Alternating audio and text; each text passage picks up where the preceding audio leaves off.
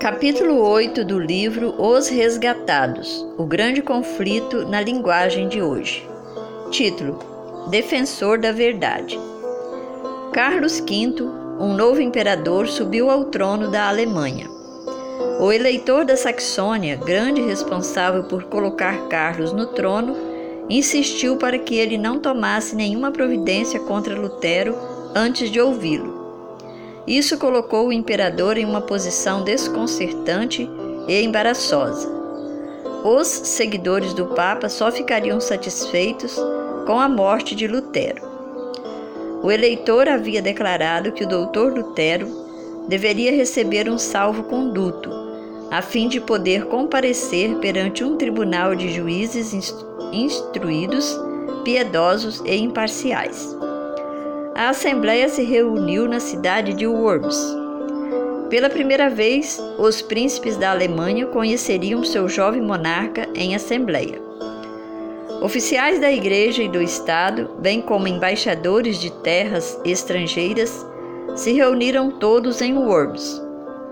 No entanto, o assunto que despertava o mais profundo interesse era o reformador.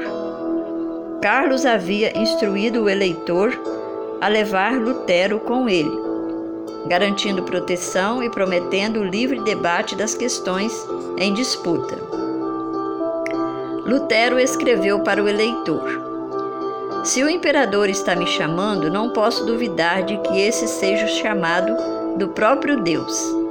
Se tem a intenção de lançar mãos de violência contra mim, coloco a questão nas mãos do Senhor. Se não for da vontade dele me salvar, minha vida pouca importância tem. Espere tudo de mim, menos fugir ou me retratar. Fugir não posso, e me retratar muito menos. À medida que circulava a notícia de que Lutero compareceria perante a Assembleia, houve uma empolgação geral. Aleandro, o representante do Papa, ficou alarmado e enfurecido assumir um caso para o qual o Papa já havia pronunciado sentença de condenação seria uma demonstração de desprezo pela autoridade papal. Além disso, os poderosos argumentos daquele homem poderia colocar muitos dos príncipes contra o Papa. Aleandro insistiu para que Carlos não permitisse que Lutero comparecesse ao Worms e convenceu o imperador a ceder. Insatisfeito com sua vitória, Aleandro se esforçou para condenar Lutero, acusando o reformador de sedição, rebelião, impiedade e blasfêmia. Mas suas palavras fortes revelaram o espírito por trás de suas ações. Ele é movido por ódio e vingança, era a opinião geral. Com zelo renovado, Aleandro induziu o imperador a colocar em prática as decisões papais.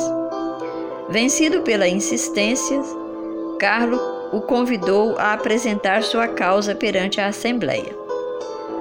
Os favoráveis ao reformador estavam apreensivos em relação ao que Aleandro diria.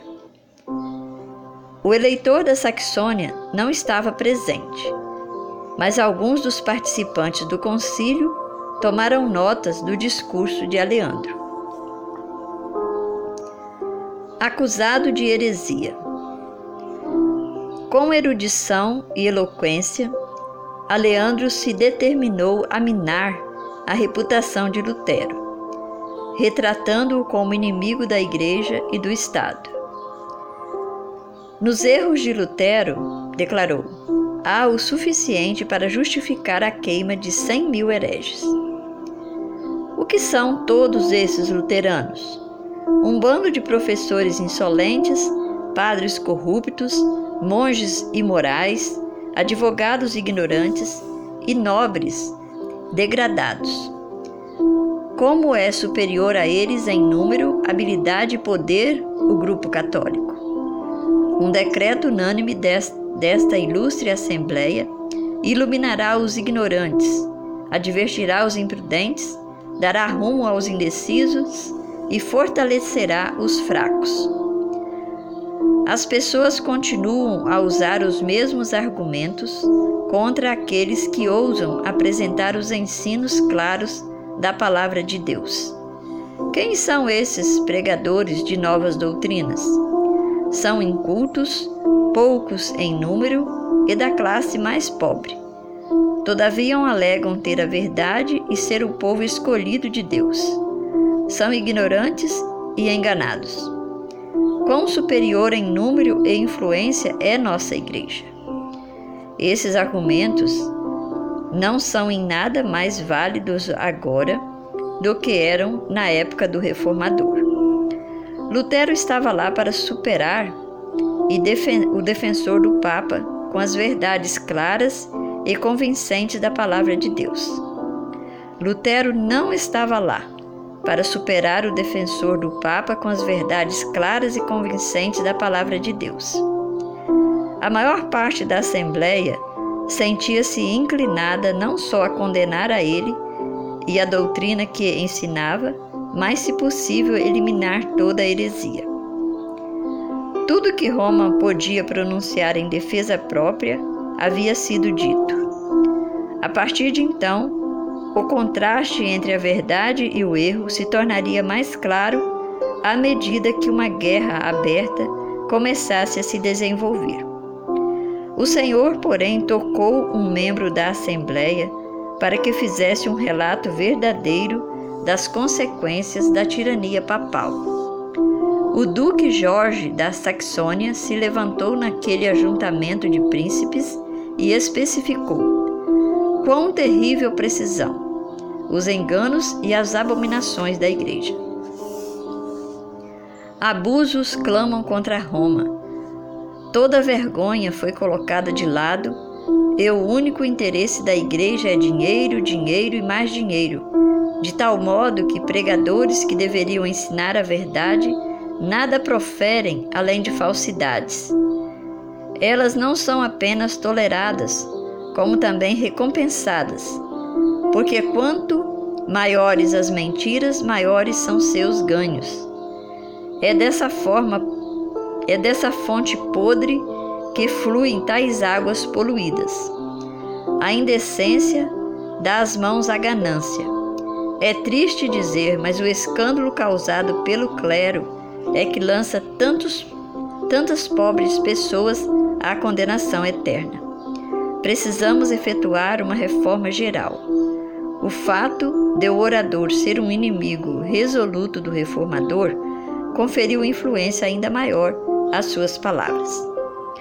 Anjos de Deus enviaram raios de luz às trevas do erro e abriram os corações à verdade. O poder da verdade divina controlou até mesmo os inimigos da reforma e preparou o caminho para a grande obra que estava prestes a acontecer. A voz daquele que é maior do que Lutero foi ouvida na Assembleia. Uma comissão foi designada para preparar uma lista de opressões papais que sobrecarregavam pesadamente o povo alemão. Ela foi apresentada ao imperador com o pedido de que ele tomasse medidas para corrigir os abusos. A solicitação dizia: É nosso dever impedir a ruína e a desonra do nosso povo. Por esse motivo, com humildade, porém então urgente, pedimos que ordene uma reforma geral e use seu poder para colocá-la em vigor. Convocado a comparecer. Então o concílio reivindicou que Lutero comparecesse diante da Assembleia. Por fim, o imperador consentiu e Lutero foi convocado. Com a convocação, ele também recebeu um salvo-conduto. Um mensageiro levou esses documentos a Wittenberg com a instrução de levar o reformador para o Worms. Cientes do preconceito e do ódio existente contra Lutero, seus amigos temiam que o salvo-conduto não fosse respeitado. Ele respondeu: Cristo me dará seu espírito para vencer esses ministros do erro. Eu os desprezei em vida e triunfarei sobre eles por meio da minha morte.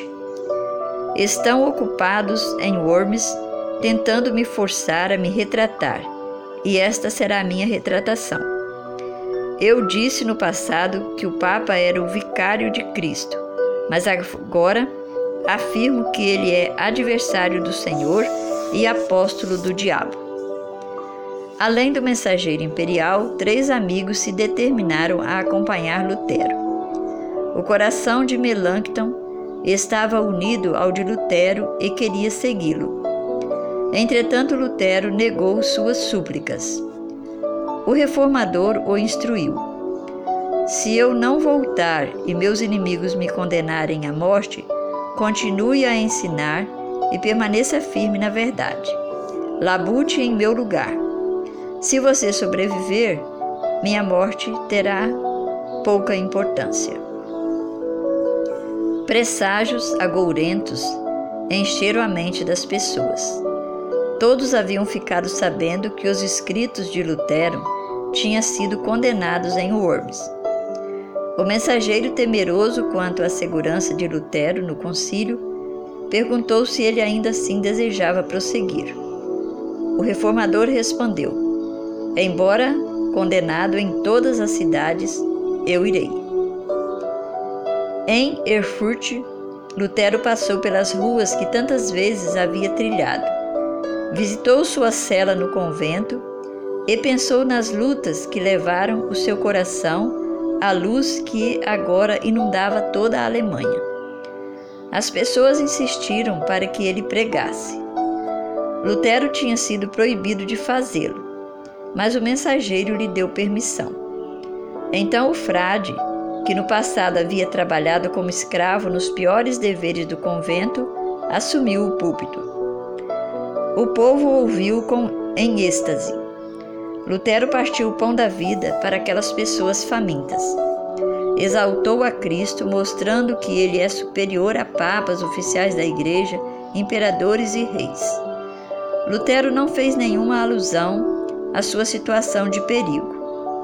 Em Cristo, perdeu a si mesmo de vista. Escondeu-se atrás do homem do Calvário, buscando apenas apresentar a Jesus como redentor dos pecadores.